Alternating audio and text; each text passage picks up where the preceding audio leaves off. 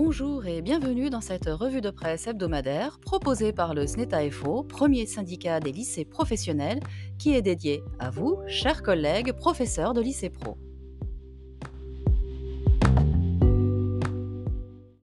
Au sommaire de l'actualité de votre édition du 25 octobre 2023, Réforme du lycée professionnel, le principe de fusion-acquisition à l'ordre du jour du gouvernement entre la formation professionnelle et le monde de l'entreprise. Adéquationnisme, formation et insertion professionnelle aussi en perspective poussée à l'université. Mais quelle finalité à notre système éducatif? Beaucoup de confusion, contradictions dans les discours entre un devoir d'accès à une ouverture culturelle et citoyenne et un utilitarisme économique de plus en plus attendu.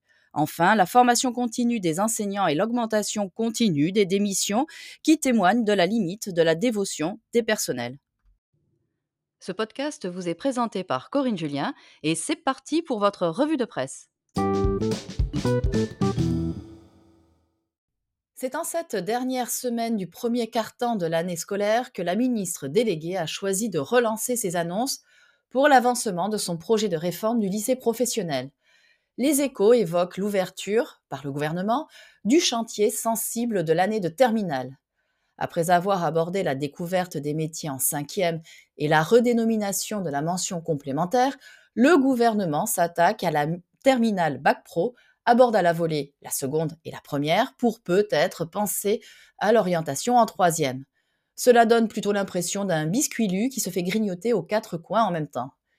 Pour l'année de terminale, l'idée d'une année sur mesure lancée par Emmanuel Macron en mai dernier deviendrait donc du prêt-à-porter dès la rentrée 2024. Deux tailles seraient disponibles, une taille basse pour les élèves qui choisiraient de travailler directement après le bac, avec une ceinture de six semaines de stage supplémentaires afin de renforcer leurs chances de trouver un emploi, une taille haute pour ceux qui voudraient poursuivre dans l'enseignement supérieur, avec des bretelles de cours intensifs pour préparer et réduire le taux d'échec en BTS. Pour les élèves, la rémunération des périodes de stage est une option alléchante au détriment d'une opportunité de poursuite d'études. Sachant que les demandes sur Parcoursup se déroulent dès janvier, les élèves inscrits seront-ils considérés d'office comme engagés dans le champ de cette préparation intensive?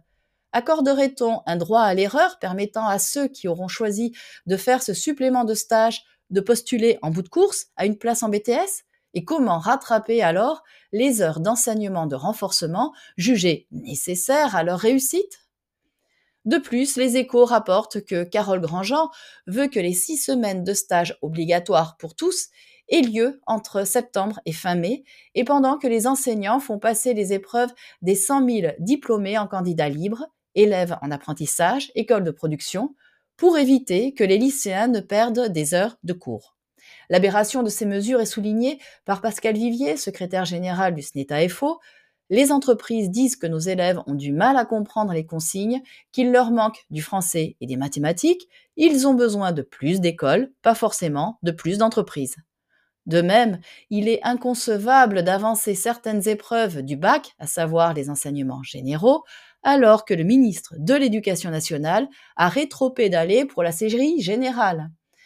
Comme le mentionne Tout Éduc, dans un article positionnant la réaction de l'intersyndicale à ces annonces, cela implique également une annualisation du temps de travail pour les enseignants, avec une dernière partie de cycle essentiellement concentrée sur 30 heures hebdomadaires en classe pour des cours de méthodologie, culture générale et de compétences psychosociales, et d'en déduire que c'est toute l'architecture du bac pro qui est laminée.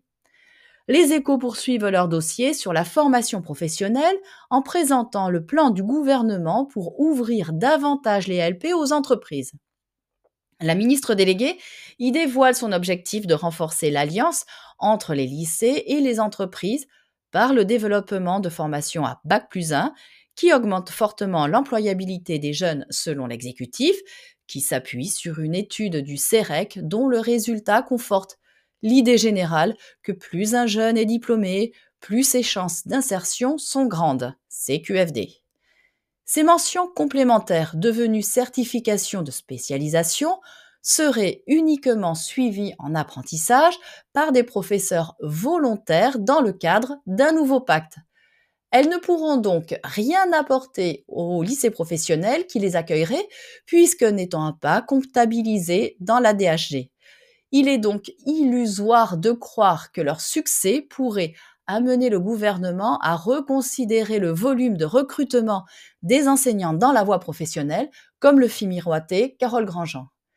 La transformation de la carte des formations fait aussi réagir les personnels de direction et comme alerte IDFO, cette transformation se fait à marche forcée. On nous demande parfois d'ouvrir une formation sans qu'on n'en ait ni la place ni les moyens et ainsi se trouve conditionné à la fermeture d'une autre formation. Le budget mentorat a d'ailleurs été augmenté dans le cadre du projet de loi de finances et intéresse les associations et les réseaux d'entreprises à se rapprocher des lycées dans des systèmes d'organisation similaires à ceux des bureaux des entreprises. En plein investissement de l'entreprise, conforté par la déclaration de la ministre déléguée à l'attention des chefs d'entreprise et rapporté dans tout éduc, pour les bacs plus 1, c'est à vous de jouer. Cette ligne directrice est aussi constatée au niveau de l'université. Le monde évoque le mythe de la déconnexion entre les universités et le monde du travail. Il est également exigé des universités un résultat d'insertion professionnelle de leurs étudiants. Depuis 2007, des contenus à finalité professionnalisante et la création de nouvelles formations de licence et de master professionnels sont apparus au sein des cursus académiques. Avec la diffusion de la loi Pénicaud, l'apprentissage compte 24% d'inscrits supplémentaires en licence et 40% en master. Cependant, des présidents d'université alertent sur les problèmes d'orientation des étudiants liés à l'immaturité de certains bacheliers, à l'origine d'un taux d'échec et de décrochage important en licence. Il s'inquiète du conditionnement des ouvertures-fermetures de cursus gérés à moyens constants. Ce type de constat ne vous rappelle rien? Ce dernier symbole d'ascenseur social souffre de même de cette volonté de plaquer à notre système de formation un objectif de rentabilité d'insertion au plus vite et coûte que coûte socialement. Alors, dans ces conditions, comment encourager la jeunesse à s'engager dans une formation et à la poursuivre au plus loin de ses compétences? Comment avoir confiance aux vertus émancipatrices de l'école de la République? Les réactions et témoignages sont nombreux à la suite de l'intervention de Gabriel Attal sur la création de groupes de niveau au collège au risque d'un renforcement de l'élitisme. Sylvain Connac, professeur en sciences de l'éducation, prévient dans les colonnes du Monde, un système éducatif ne fonctionne pas pour l'unique promotion de quelques champions, au risque de voir se créer des masses de perdants et de résignés scolaires. Un autre article du Monde s'appuie sur l'exemple des jeunes des Hauts-de-Seine. J'ai pas le niveau à Nanterre, les jeunes pris dans la mécanique de l'échec scolaire. Sylvie Basset, directrice du CIO de Nanterre, explique que ses élèves passent de classe en classe quel que soit leur niveau, ils ne comprennent pas les enjeux, ne comprennent pas que gagner en compétences leur permettra de choisir au lieu de subir une voie par défaut.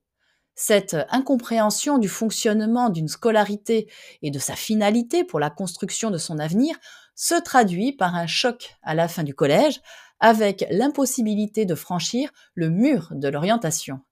Pour ceux qui demandent de l'aide auprès de missions locales, le premier des objectifs est de travailler sur le savoir-être, car selon une coordonnatrice chargée de l'insertion professionnelle, la plupart ne se rendent pas compte de l'écart entre la réalité du travail et ce qu'ils sont capables de faire. Si on les lance directement sur un emploi, ils ne tiennent pas de jour. Donner du sens à l'enseignement, proposer un encadrement répondant aux besoins de cette jeunesse égarée en perte de repères, valoriser tous les parcours de formation sont bien des enjeux qui devraient être au centre des préoccupations de l'éducation nationale, et cela dès l'entrée à l'école, et non pas se limiter à générer des incrustations ponctuelles dans le cursus, comme la séquence d'observation en milieu professionnel pour des élèves de seconde générale. Un besoin de formation qui se fait ressentir tout au long d'une carrière, ce qui est le cas pour les enseignants. Une enquête BVA à la demande du réseau Canopé révèle un besoin de formation pour 93% des enseignants. Malgré tout, 73% souhaitent plus de proximité pendant les formations qui permettent des échanges avec les collègues, les experts et les formateurs. Aux propositions de l'exécutif de nouvelles dispositions de formation pour éviter les absences en temps devant élèves, les enseignants répondent en titre du café pédagogique La formation, c'est du temps de travail pour et avec nos élèves afin de témoigner de toute l'implication mentale nécessaire à l'assimilation du contenu de la formation et de la projection en application avec leur classe. Et dans Marianne, on travaille déjà pendant nos congés. Un aspect du métier enseignant qui ne va pas s'en conforter, une autre donnée, celle des démissions. Alternative économique pointe une publication de l'ADEP qui constate une progression forte et constante des départs définitifs et volontaires, dont le taux a doublé en 5 ans et a été multiplié par 5 depuis 2010. Une forte proportion de ces démissions intervient dès l'année de stage, avec près de 4 sur 100 démissions avant même la titularisation. Les difficultés de reconversion constitueraient un frein à la décision plus loin dans la carrière. Selon Jean d'Ormesson, un enseignant est un jardinier de l'âme qui sème les graines du savoir avec amour, dans l'espoir qu'elles fleurissent en sagesse. Cultivons donc au mieux notre jardin. Et c'est terminé pour aujourd'hui. Rendez-vous le 8 novembre pour votre revue de presse hebdomadaire du SNETA FO. Merci de votre fidélité. Bonne semaine et bonnes vacances à tous.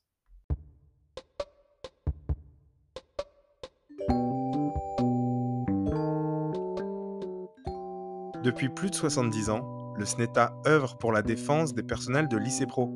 Vous informer, c'est déjà agir pour tous les acteurs de l'enseignement professionnel. Retrouvez toutes nos actions sur www.sneta.org.